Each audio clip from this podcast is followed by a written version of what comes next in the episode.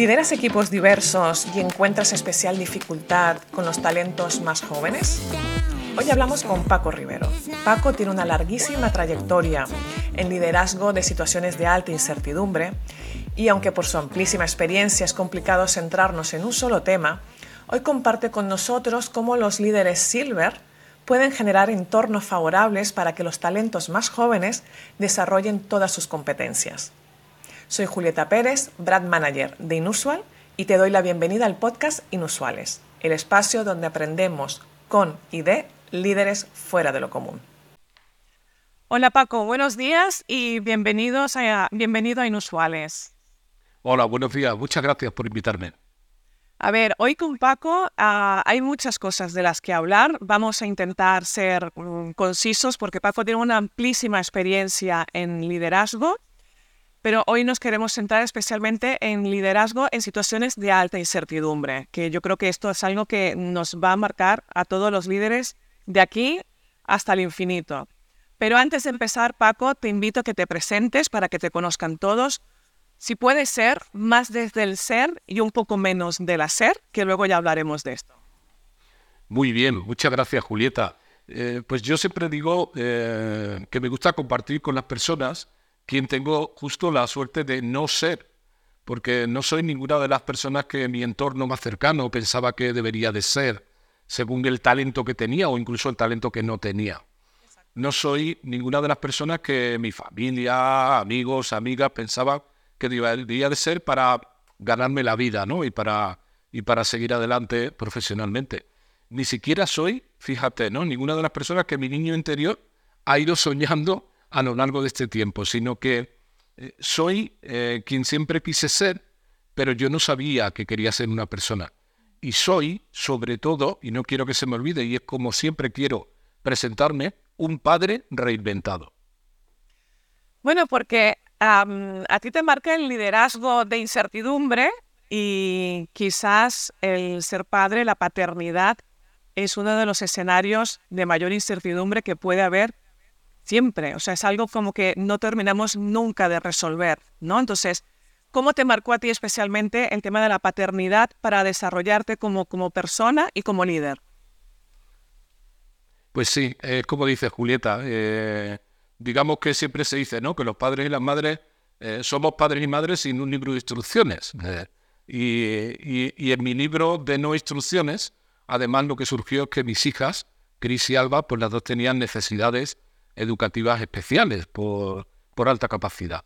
Y claro, yo que había sido camarero durante 15 años, siderúrgico durante otros 7 años, de pronto me encuentro que como cualquier padre, como cualquier madre, me involucro al máximo en aquella vida que, que les pudiera beneficiar. Lo que ocurre en mi caso es que em, me involucro tanto que empiezo a formarme, empiezo a adquirir habilidades, recursos para poder acompañarlas de la mejor manera y termino eh, buscando su camino, termino encontrando yo el mío. Qué bonito, Paco. Esto mm, yo creo que para los que tenemos hijos eh, es como un punto en común. O sea, muchísima gente se va a sentir reflejado en, en tu historia. Sin embargo, tú vas más allá y en este camino en el que tú mismo te encuentras, empiezas tu formación Em, quizás más consciente, ¿no? En temas de liderazgo, porque encuentras que ahí hay un punto en el que, em, bueno, es como clave para poder cambiar situaciones.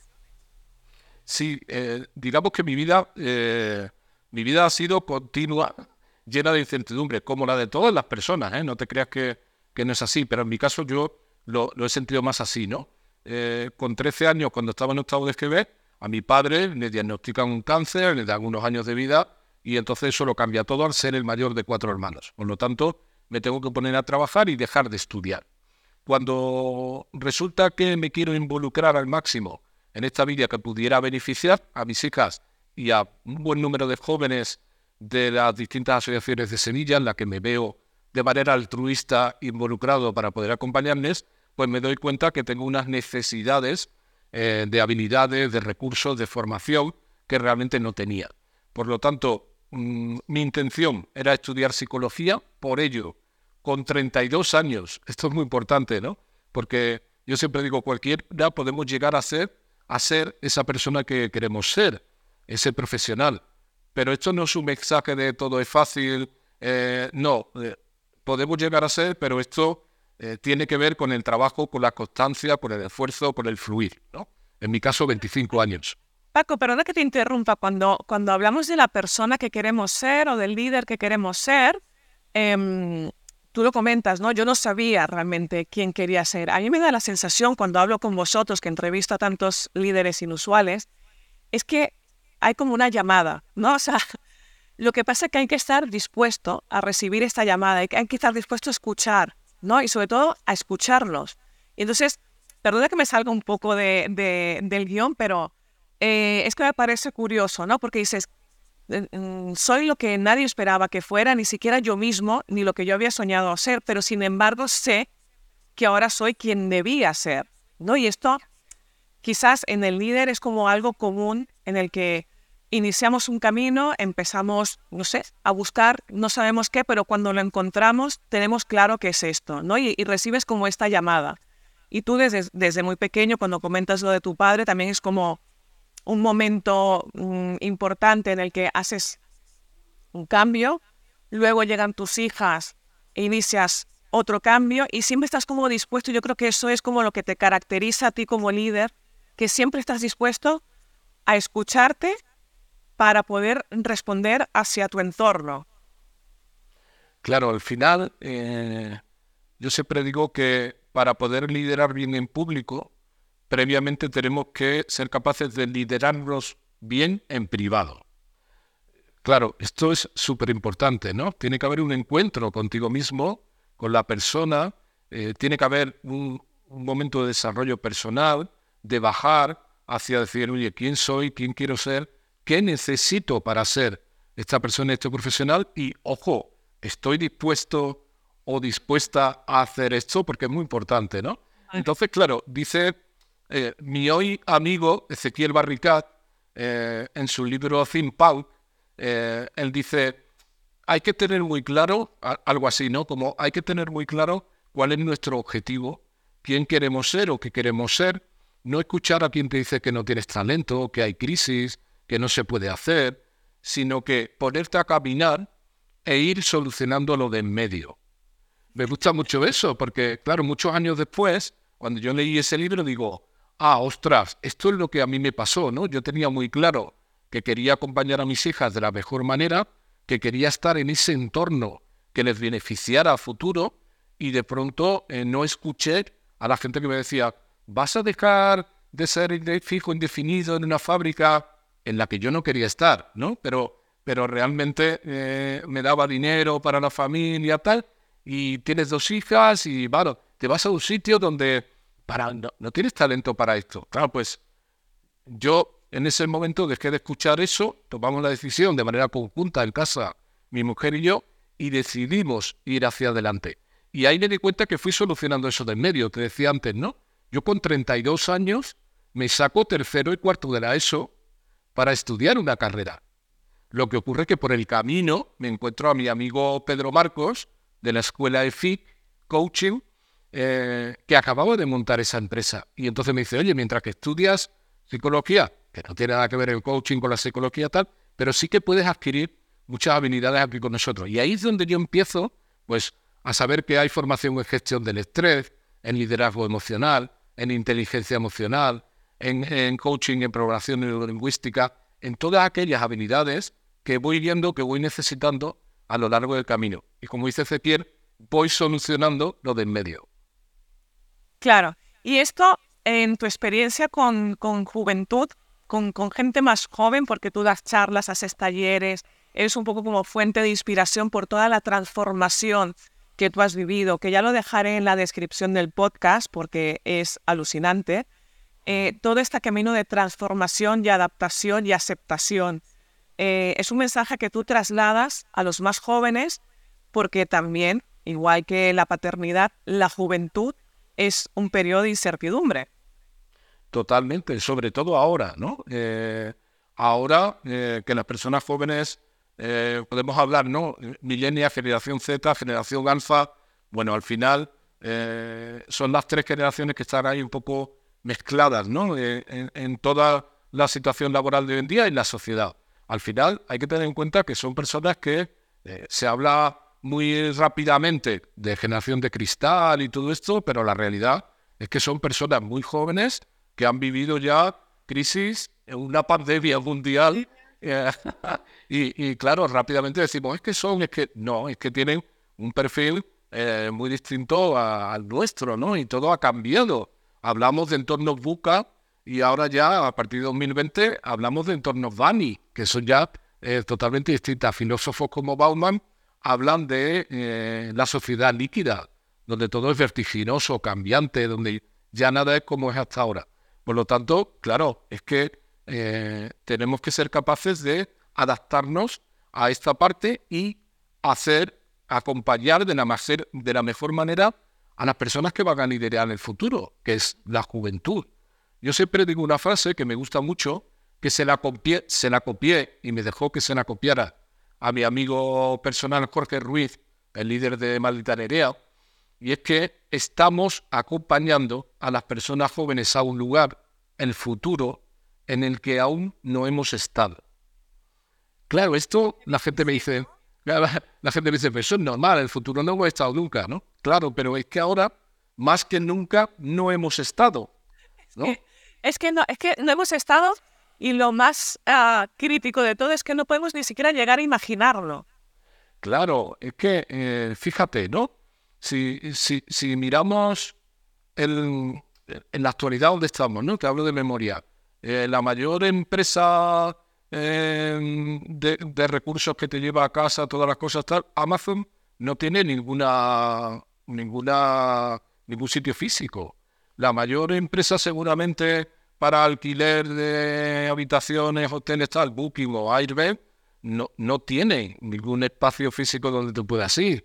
Eh, la mayor empresa musical donde puedes comprar música, Spotify, eh, no tiene tiendas. O sea, ha cambiado todo de manera radical, etcétera, etcétera. Entonces, claro, eh, tenemos que ser capaces de adaptarnos a ese entorno. Tenemos que ser capaces de acompañar a las personas jóvenes a ese lugar, el futuro, en el que la inteligencia artificial hoy lo está acelerando todo. No es que no sepamos cómo van a ser las profesiones de aquí a unos años, es que muchas de ellas no existen todavía. No existen, no existen. Por lo tanto, Sí, Paco, en esto me gustaría que fuéramos como muy concisos y muy claros. Hay dos líneas que me gustaría en la que tú nos, nos inspiraras y nos ayudaras. Una línea es cómo liderar equipos eh, diversos donde tenemos este tipo de talento que, que, viene de otra cuna, digamos, que no es la nuestra. ¿Cómo lo podemos liderar? Y luego, por otro lado, eh, tú como, como en tus talleres y en tus charlas, eh, cómo, digamos, cómo formas a estos líderes que tienen otras habilidades que a lo mejor tú has tenido que ir adquiriendo por el camino, pero que ellos ya la tienen de manera nativa. ¿no? Entonces, ¿cómo lideramos equipos diversos con estos talentos y cómo tú uh, formas líderes jóvenes? Vale, fíjate, ¿no? Yo creo, yo creo que la clave está en la unión un poco de todo, ¿no? Eh, eh Nuria Villanova y Jackie Ortega en, sus estudios sobre la generación Z, que han dado lugar a varios libros, en el último hablan de dos generaciones condenadas a entenderse. Él habla de la generación Z y los Silvers, Dos generaciones que tienen mucho que ver, que estamos ahora mismo en ese momento del trabajo, cada uno de nosotros, de nosotras, y que cada uno tiene que poner un poco sus habilidades, sus recursos, unirlo e ir hacia allá. Si queremos imaginar cómo va a ser el futuro, sobre todo el futuro laboral, tenemos que hablar urgentemente con las personas jóvenes. Esto me parece muy importante porque eh, está claro que ya tenemos construido entornos eh, personales, profesionales, que han funcionado durante mucho tiempo, pero yo siempre digo, vale, eh, esto siempre se ha hecho así y si no lo has hecho de otra manera, ¿cómo sabes que es la mejor forma? Entonces, claro, lo primero es que tenemos que estar dispuestos a aprender a desaprender para aprender continuamente. Esto es la parte nuestra, ¿no? De, de, los sirven, de tal, ¿no? Tenemos que pasar de retener el talento que estamos continuamente buscando excusas de por qué no se quedan las personas jóvenes, de por qué no quieren estar, a enamorar el talento. Claro, claro. Es que claro. aquí hay un punto, Paco, que me gustaría incidir, porque yo lo vivo en primera persona. Eh, tenemos la sensación de que el talento joven no tiene compromiso. Y quizás es porque nosotros venimos de una escuela en la que eh, era como objetivo máximo estar la mayor cantidad de años posible trabajando en la misma empresa. Pero es que las juventudes ahora no vienen con este chip incorporado. Entonces quizás es nuestra responsabilidad como Silvers enamorarnos, inspirarnos, retenerlos, ¿no? Entonces ahí igual la pelota está en nuestro tejado y no en el tejado de ellos. Bueno, yo, yo creo que hay un poco de todo, ¿eh? que, hay un poco porque evidentemente lo que tenemos que escuchar y tenemos que ser capaces de adaptarnos a este nuevo perfil, pero lógicamente hay también cosas que siguen funcionando. Al final hay que buscar una, una adaptación entre ambos perfiles y ambas maneras de trabajar. Pero evidentemente eh, cuando tú... ¿Sabes lo que pasa? Que esto es lo de siempre, al final. La clave de todo es la persona si ponemos a la persona en el centro, seremos capaces de hacer que encuentren de la manera más temprana su pasión, como decía Ken Robinson, y que se encuentren en su elemento. Ken Robinson hablaba del elemento, ¿no? Ese lugar donde siempre hemos querido estar porque somos quien realmente queremos ser. Exacto, autenticidad, que llamamos en inusual, ser auténtico. Eso es, eso es, ¿no? Eh, al final Pérez Rosales, ¿no? En su libro Inusual, habla que este tipo de líderes innovadores son un desafío, un deseo, eh, una tendencia, un rompecabezas para, esta, para estas personas, para este liderazgo, es, no es un problema, todo lo contrario, ¿no? Entonces, eh, cuando hablamos de eh, ser capaces de liderar a personas jóvenes, yo quitaría al principio la palabra joven y, dediquémonos a liderar personas. No, y punto. La persona, poner a la persona en el centro lo cambia todo. Encontrar nuestra pasión, nuestra motivación, nos convierte en imparables. Lo que ocurre es que a cada persona le motiva algo o le apasiona algo. Entonces es importante encontrar, yo siempre digo, cuando yo llegué a la administración como director general del gobierno de La Rioja, pues eh, todo el mundo habla de los funcionarios, las funcionarias, no quieren trabajar, no quieren... Lo que yo he vivido es distinto, ¿no? Pero claro, yo llego y me siento una hora con cada uno de mis funcionarios y funcionarias para escucharles, para preguntarles qué les podría motivar más, para saber qué opinan de cómo yo podría ser mejor director general, porque no hay que olvidarse que soy yo el que llega nuevo a una casa que lleva muchos años. Entonces, la, la única manera de liderar personas es ponerlas en el centro, escucharlas y a partir de ahí tú activar tus habilidades y todo esto, ¿no? porque es muy curioso, Paco. A mí me gusta mucho tu historia, tu recorrido, porque aparte de que has pasado por muchas fases, me gusta mucho porque digamos que en cierta forma te, eh, te, iniciaste o te has especializado, continúas como en el liderazgo de, de, gente joven, de talento joven, que en principio es un talento como que, bueno, que se adapta muy fácilmente a los cambios, que no le dan miedo los cambios, las transformaciones, el ir de aquí para allá y hacer las cosas diferentes, ¿no? Como que se adapta muy rápido y sin embargo de repente te encuentras en la administración pública que la administración pública, como dices, eh, tiene como el estigma de, mm, bueno, de estar como muy enrocados, ser un poco, permíteme, dinosaurios, ¿no? De, bueno, les cuesta mucho, ¿no? El moverse de lugar, el moverse, y sin embargo, tú consigues con, con digamos, con los mismos elementos liderar a gente joven que a personas que están en la administración pública. Sí, fíjate, no, no con los mismos elementos. A mí, eh, esto también me gusta a mí decirlo, ¿no? Eh, yo, yo, sobre todo le he movido mucho, eh, o me ha gustado mucho formarme en liderazgo desde la inteligencia emocional. Para mí, Goleman y sus estilos de liderazgo son muy importantes y han sido muy importantes. Entonces, claro, él describe distintos estilos de liderazgo que Pérez Rosales en su libro Inusuales, que Alemani en su libro Líderes Imperfectos, que Ezequiel Barricat en su libro Think continuamente hablamos de esto, ¿no? Eh, que es que em, hay un momento en la vida, en ese momento, en el que necesitas un estilo de liderazgo distinto o ese estilo de liderazgo distinto tiene que estar incluso cambiante cada hora o cada dos horas en función de lo que estés haciendo. Entonces lo importante, por eso siempre me vuelvo a lo mismo, ¿no? Eh, lo importante siempre es la persona. Si tú eres capaz de poner a la persona en el centro, de escuchar con atención plena y de, al final para liderar, yo creo que liderar es un 80 o un 90% de escuchar y un 10 o un 20% de decir, oye, yo haría esto, ¿qué te parece? Mira, yo adquirí esta habilidad, yo creo que, ¿qué te parece si hacemos? Entonces, cuando tú escuchas, cuando pones a la persona en el centro, te das cuenta, ves cosas.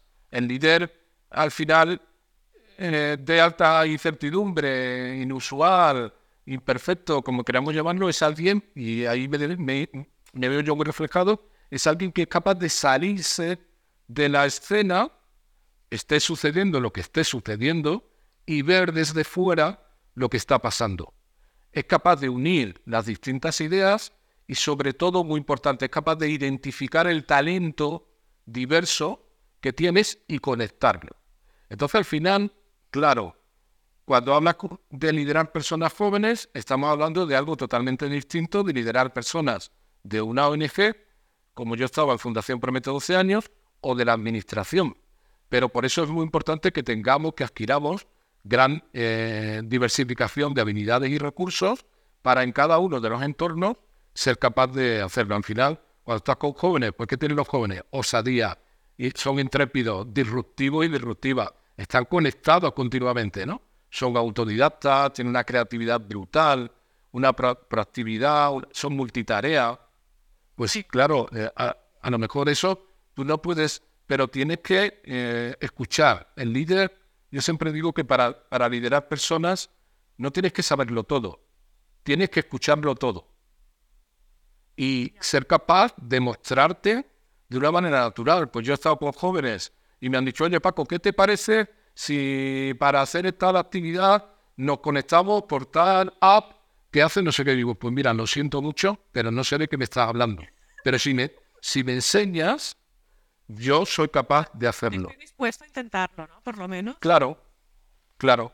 Entonces, yo creo que para liderar personas jóvenes, lo que tienes que estar es dispuesto a escuchar a las personas jóvenes.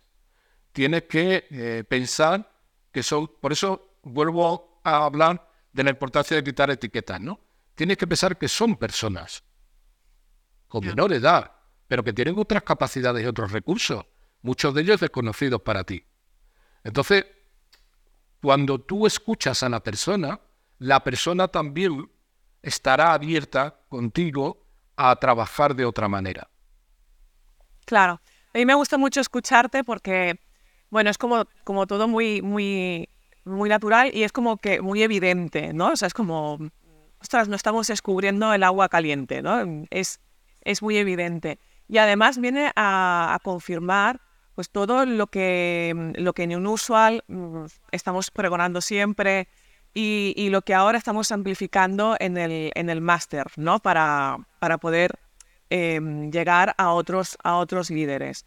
Entre subidas cuentas viene a ser la capacidad de autoliderazgo, ¿no? El, el, estar dispuesto a autoliderarte a ti, que, que, que tela. ¿Qué tiene tela? Pena, o sea, yo con pera sudaba y sudaba y decía, mm, igual no, igual no puedo. O sea, igual llega un punto en que, en que no, en que no quiero, o sea, que ya está, ¿no? Que no, ah, sí. yo, yo, siempre digo, yo siempre digo que bajar a nuestros infiernos es eh, eh, lo, lo peor, el peor ejercicio, pero el mejor ejercicio que pueden hacer todas las personas, porque a partir de ahí estalla tu desarrollo personal y estallará a futuro tu desarrollo del talento, ¿no? Sí, además es como, como un balón de oxígeno, ¿no? Cuando bajas, bajas, bajas y se... Ah, madre, todo lo que hay aquí, pero cuando consigues sacar cabeza piensas, ostras, es que todo esto estaba dentro de mí, todo esto puedo dar a los demás, o sea, con esto realmente puedo cambiar mi entorno y lo que está pasando. Entonces, uno es esto, ¿no? El tema del autoliderazgo, la disposición a estar en, perpetuo conocimiento, autoconocimiento. Luego lo que comentaba siempre, personas en el centro, que yo creo que esto es lo más complicado y lo más difícil porque es un esfuerzo constante. Y poner las personas en el centro pasa por escuchar y cuidar a tu talento, ¿no? que es uno de los hábitos en los que insistimos mucho eh, en el máster, que es cuidar. El cuidar es el estar dispuesto a escuchar, estar dispuesto a hablar, el estar dispuesto también a ayudar al otro a que haga su propio autoliderazgo, ¿no? Y encuentre lo que tú decías, tu, tu pasión y te encuentres cómodo en tu propio elemento. Claro, yo, fíjate, si me permites el matiz, eh, incluso yo, eh, entre cuidar y ayudar, eh, daría un paso más adelante que es acompañar. Porque la realidad, esto cuando yo daba charlas a los padres y a las madres me, me miraban así muy raro, ¿no? Yo decía, a ver, primero, vosotros y vosotras, según yo, no podéis ayudar a vuestros hijos e hijas. Y lo repetía de nuevo, ¿no? ¿Por qué? Porque realmente no podemos ayudar a las personas si la persona no quiere ayudarse. Por lo tanto, lo que podemos es acompañar para generar esos entornos. El entorno siempre es definitivo para que te desarrolles como persona o no y para que puedas desarrollar o no tu talento potencial. Y la clave de todo es el talento. Entonces, em, si no somos capaces de generar estos entornos, yo siempre digo eh, con cautela, ¿no? Pero eh, para mí la palabra esfuerzo es eh, una palabra que a mí me gusta utilizarla con mucha cautela, porque al final es forzarte, es forzarte a algo que o no quieres hacer o que en este momento no tienes habilidades y recursos. Por lo tanto, me parece mucho más interesante e inteligente generar entornos de flujo. Nos lo dijo Mihaly Csikszentmihalyi en sus estudios en su libro Fluir, la importancia de que las personas estén en entornos de flujo donde tiene que seguir existiendo esa sensación de esfuerzo, pero duele menos porque estás alineado o alineada con lo que quieres hacer, ¿no? Entonces esto a mí me parece muy importante. Cuando hablabas de liderar jóvenes, hay que tener en cuenta que es que sus cerebros han cambiado que, que aprender de otra manera. Mira, tengo aquí apuntado para que no se me vaya, Isa Duque, en Instagram se llama la Psycho Woman, que tiene un libro que se llama Acercarse a la generación Z. Y cuenta la historia de un chaval de 15 años que le dice, le dije a mi profe de mates que eso que estaba dando en clase lo explicaba mejor un TikToker en un vídeo de 30 segundos. Que si, que, si podíamos ponerlo, ¿no? Y entonces me miró con mala cara y me dijo que me callara y atendiera. A un chaval con 15 años. Con esto no quiero eh, hablar más del profesorado, ¿eh? Quiero, porque eh, hace una función brutal. Eh, una función brutal, en la mayoría de los casos no, no tiene la formación ¿no? para poder asumir todo este tipo de acciones. No, no, no, no critico al profesorado, ¿no? pero es una realidad. pero vuelvo a decir lo mismo, es una realidad que también existía hace poco. hace ocho años o así, yo estaba en Madrid en una charla compartida con José Antonio Marina, filósofo, eh, eh, alguien que ha hecho el libro blanco de la educación, y le hacía alguna pregunta, decía, maestro, ¿tenemos realmente un sistema educativo tan malo? Y me encantó lo que él dijo, ¿no? Y lo hice mío también. Él decía, si miramos el sistema educativo que tenemos ahora mismo frente a hace 30 o 40 años, tenemos el mejor sistema educativo porque hizo que todas las personas podamos aprender que podamos, y podamos llegar aquí. Pero si miramos el perfil de personas que estamos educando, posiblemente tenemos el peor sistema educativo que podríamos tener. Entonces no tenemos ni el mejor ni el peor, estamos trabajando en ello, pero la realidad es que ha habido un cambio disruptivo en la manera de aprender, en la manera de mostrar nuestro talento. Hay algo que ha cambiado, ya casi, casi no importa dónde hayas nacido, quiénes son tus padres, lo que importa es tu talento y que seas capaz de mostrarlo al mundo. Claro, y que, y que, bueno, y que luego lo que decías tú, ¿no? Intentar preparar el entorno para que todo esto pueda fluir. Yo para terminar, Paco, em, me encantaría que como hemos empezado hablando de tus hijas, que son dos chicas de altas capacidades a las que tú has acompañado y has crecido junto con ellas, solo para terminar, para dejar una perlita, eh, coméntanos a qué se dedican tus hijas, qué han estudiado tus hijas. Pues mira, aunque yo tengo claro todo esto que digo, eh, les ha acompañado de la mejor manera y, no es fácil, aunque hemos conseguido acompañarles hacia el lugar que ellas querían estar, no el que yo como padre pensaba que tenía que ser. Mi hija mayor, Cris, es filósofa y poeta. Eh, es profesora en Zaragoza, en el Instituto de Filosofía. Da unas clases disruptivas bastante potentes y, es muy joven y es poeta. Ha publicado ya dos libros.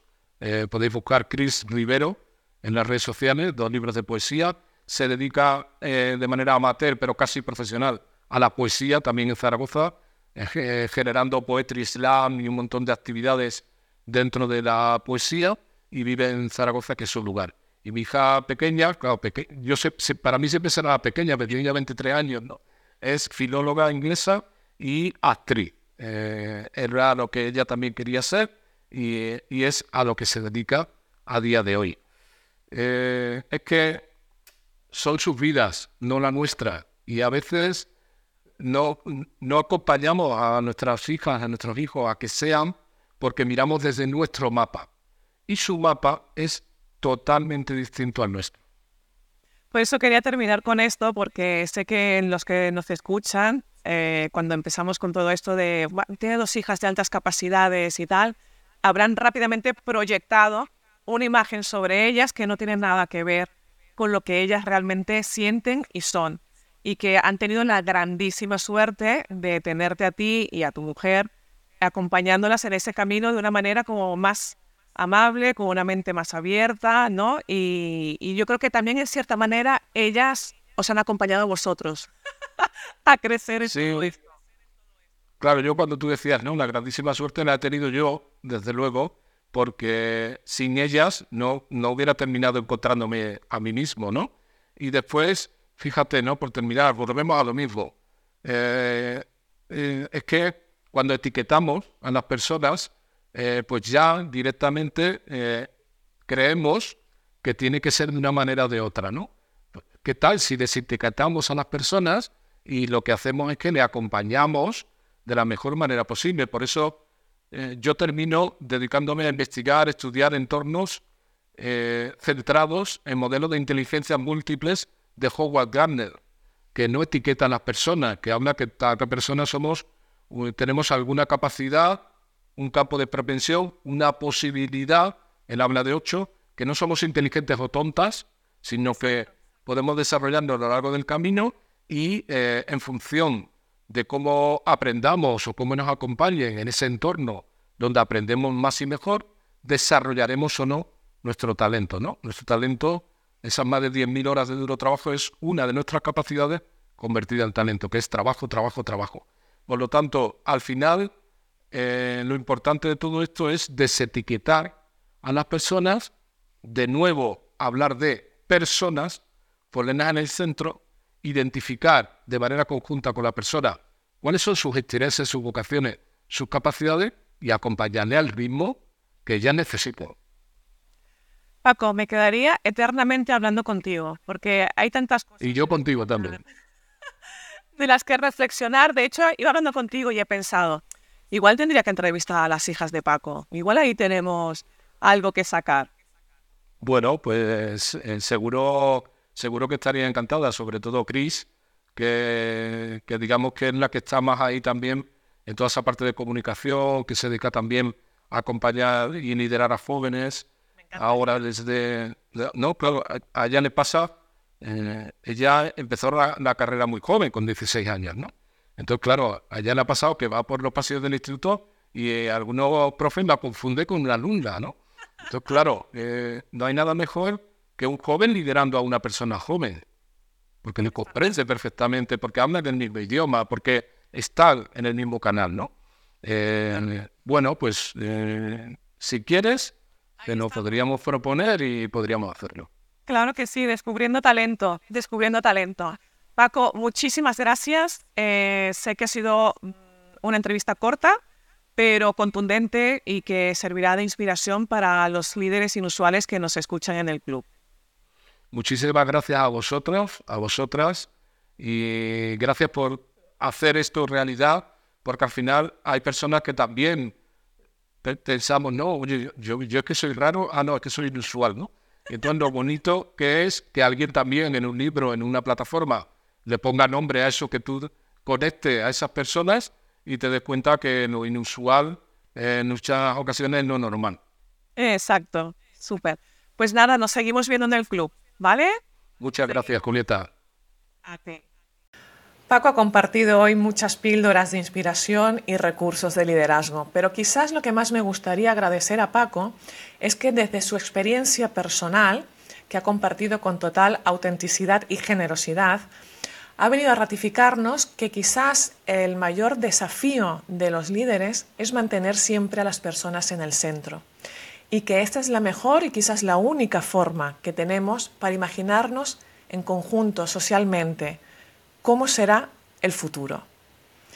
Te invito a compartir en los comentarios cómo te imaginas tú ese futuro o qué estás haciendo tú, qué estás poniendo en práctica para poder imaginarlo con tu entorno más cercano.